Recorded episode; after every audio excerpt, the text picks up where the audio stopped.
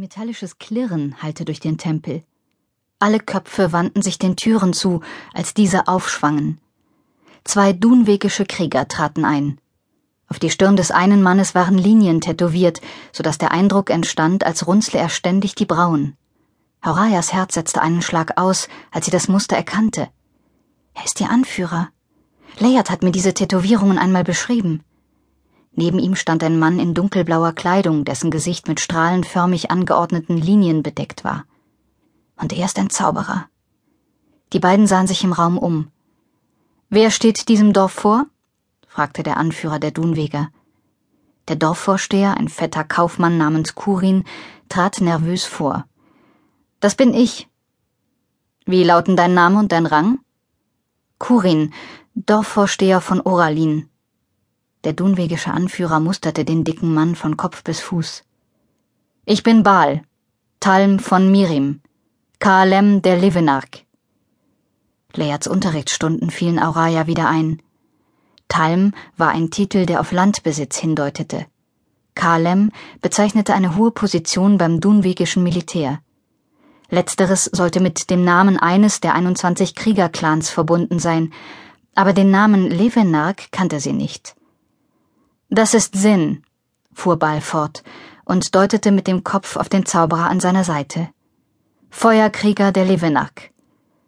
Ihr habt einen Priester bei euch? Er sah Avorim an.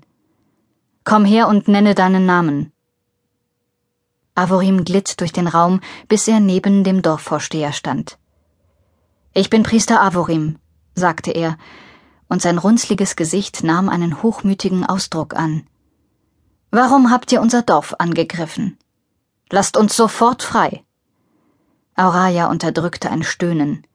Dies war nicht die Art, wie man einen Dunweger ansprach, und gewiss nicht die Art, einen Dunweger anzusprechen, der soeben ein Dorf als Geisel genommen hatte. Baal ignorierte die Forderung des Priesters. Kommt mit.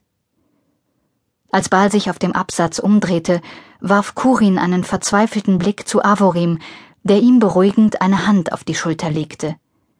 Dann folgten die beiden Baal aus dem Tempel. Sobald sich die Tür hinter ihnen geschlossen hatte, begannen die Dorfbewohner Vermutungen über ihre Lage anzustellen. Obwohl das Dorf nicht weit von Dunwegen entfernt lag, wussten seine Bewohner nur wenig über das benachbarte Land. Sie brauchten auch nichts darüber zu wissen. Die Berge, die die beiden Länder trennten, waren fast unpassierbar, Daher wurde der Handel übers Meer oder über den weit südlich gelegenen Pass geführt. Der Gedanke daran, was Kurin und Avorim sagen könnten, um Baal zu erzürnen, jagte Auraya einen Schauer der Furcht über den Rücken.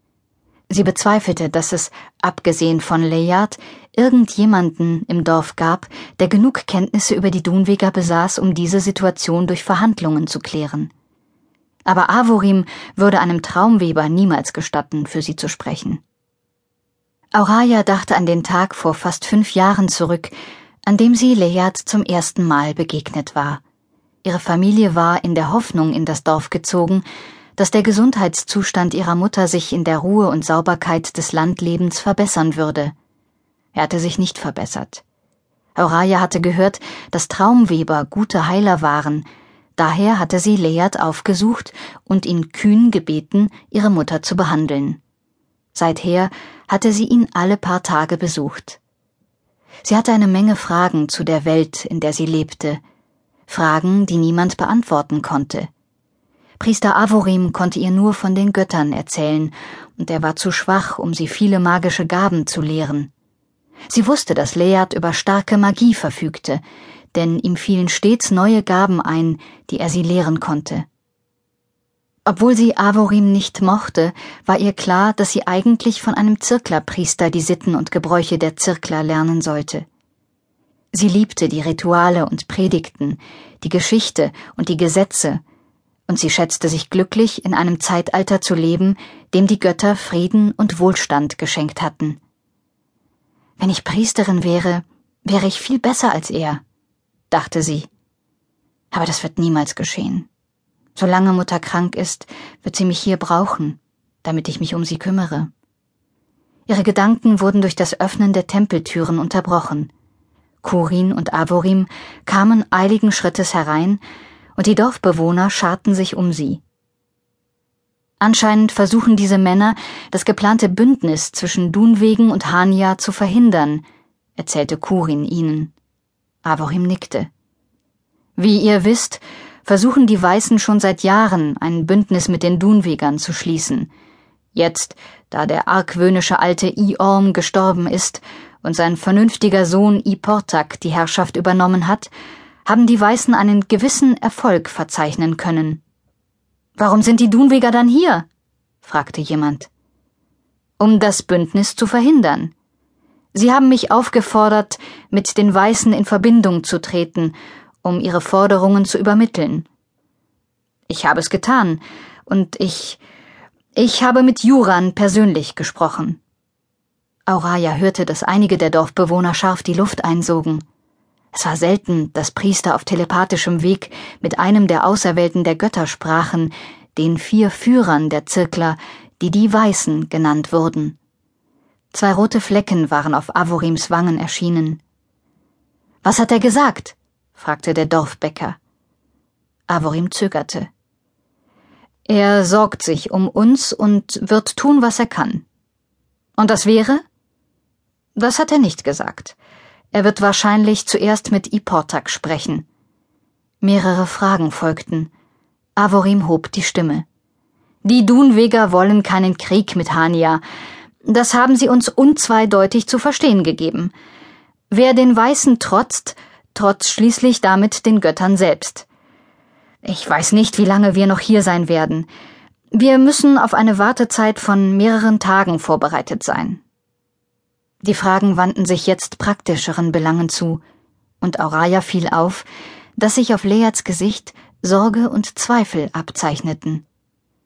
Wovor hat er Angst? Bezweifelt er, dass die Weißen uns retten können? Auraya träumte. Sie ging einen langen, von Schriftrollen und Tafeln gesäumten Flur hinunter. Obwohl all diese Dinge sehr interessant aussahen, beachtete sie sie nicht weiter, aus irgendeinem Grund wusste sie, dass keins davon das enthielt, was sie benötigte. Etwas trieb sie weiter. Schließlich gelangte sie in einen kleinen runden Raum. Auf einem Podest in der Mitte befand sich eine große Schriftrolle. Die Schriftrolle entfaltete sich, und Auraya hatte den Text vor Augen. Mit hämmerndem Herzen erwachte sie und fuhr erschrocken auf. Im Tempel war es still, bis auf die gedämpften Geräusche der schlafenden Dorfbewohner. Sie blickte sich forschend um. Layard lag schlafend in einer anderen Ecke des Raums. Hatte er ihr den Traum geschickt? Wenn es so war, hatte er damit ein Gesetz gebrochen, auf dessen Missachtung die Todesstrafe stand. Spielt das eine Rolle, wenn wir alle ohnehin sterben werden? Auraya streifte sich ihr Kappas wieder über und dachte über ihren Traum nach und darüber, warum sie sich jetzt so sicher war, dass dem Dorf furchtbares Unheil drohte. Ein Absatz auf der Schriftrolle hatte gelautet Levenark bedeutet auf Dunwegisch Ehrenverzichter. Das Wort beschreibt einen Krieger, der alle Ehre und alle Verpflichtungen beiseite geschoben hat, um für eine ideelle oder moralische Sache zu kämpfen. Zuvor hat es für Araya keinen Sinn ergeben, dass ein dunwegischer Krieger seinen Clan entehren sollte, indem er unbewaffnete Dorfbewohner als Geiseln nahm oder wehrlose Menschen tötete. Jetzt verstand sie. Ehre bedeutete diesen Dunwegern nichts mehr. Sie konnten alles tun, auch die Dorfbewohner niedermetzeln. Die Weißen besaßen machtvolle Gaben und könnten die Dunweger in einem Kampf mühelos besiegen, aber während dieses Kampfes würden die Dunweger die Dorfbewohner vielleicht töten, bevor die Weißen sie überwältigen konnten. Wenn die Weißen den Forderungen der Dunweger jedoch nachgaben, würden andere sie vielleicht nachahmen. Viele weitere Hanianer könnten gefangen genommen und bedroht werden. Die Weißen werden nicht nachgeben, dachte sie. Eher würden sie uns alle töten lassen, als andere dazu zu ermutigen, ein Dorf als Geisel zu nehmen. Auraya schüttelte den Kopf. Warum hat Leert mir diesen Traum geschickt? Gewiss würde er mich nicht mit der Wahrheit quälen, wenn es nichts gäbe, was ich dagegen tun könnte. Noch einmal dachte sie über die Informationen in der Schriftrolle nach. Levenak.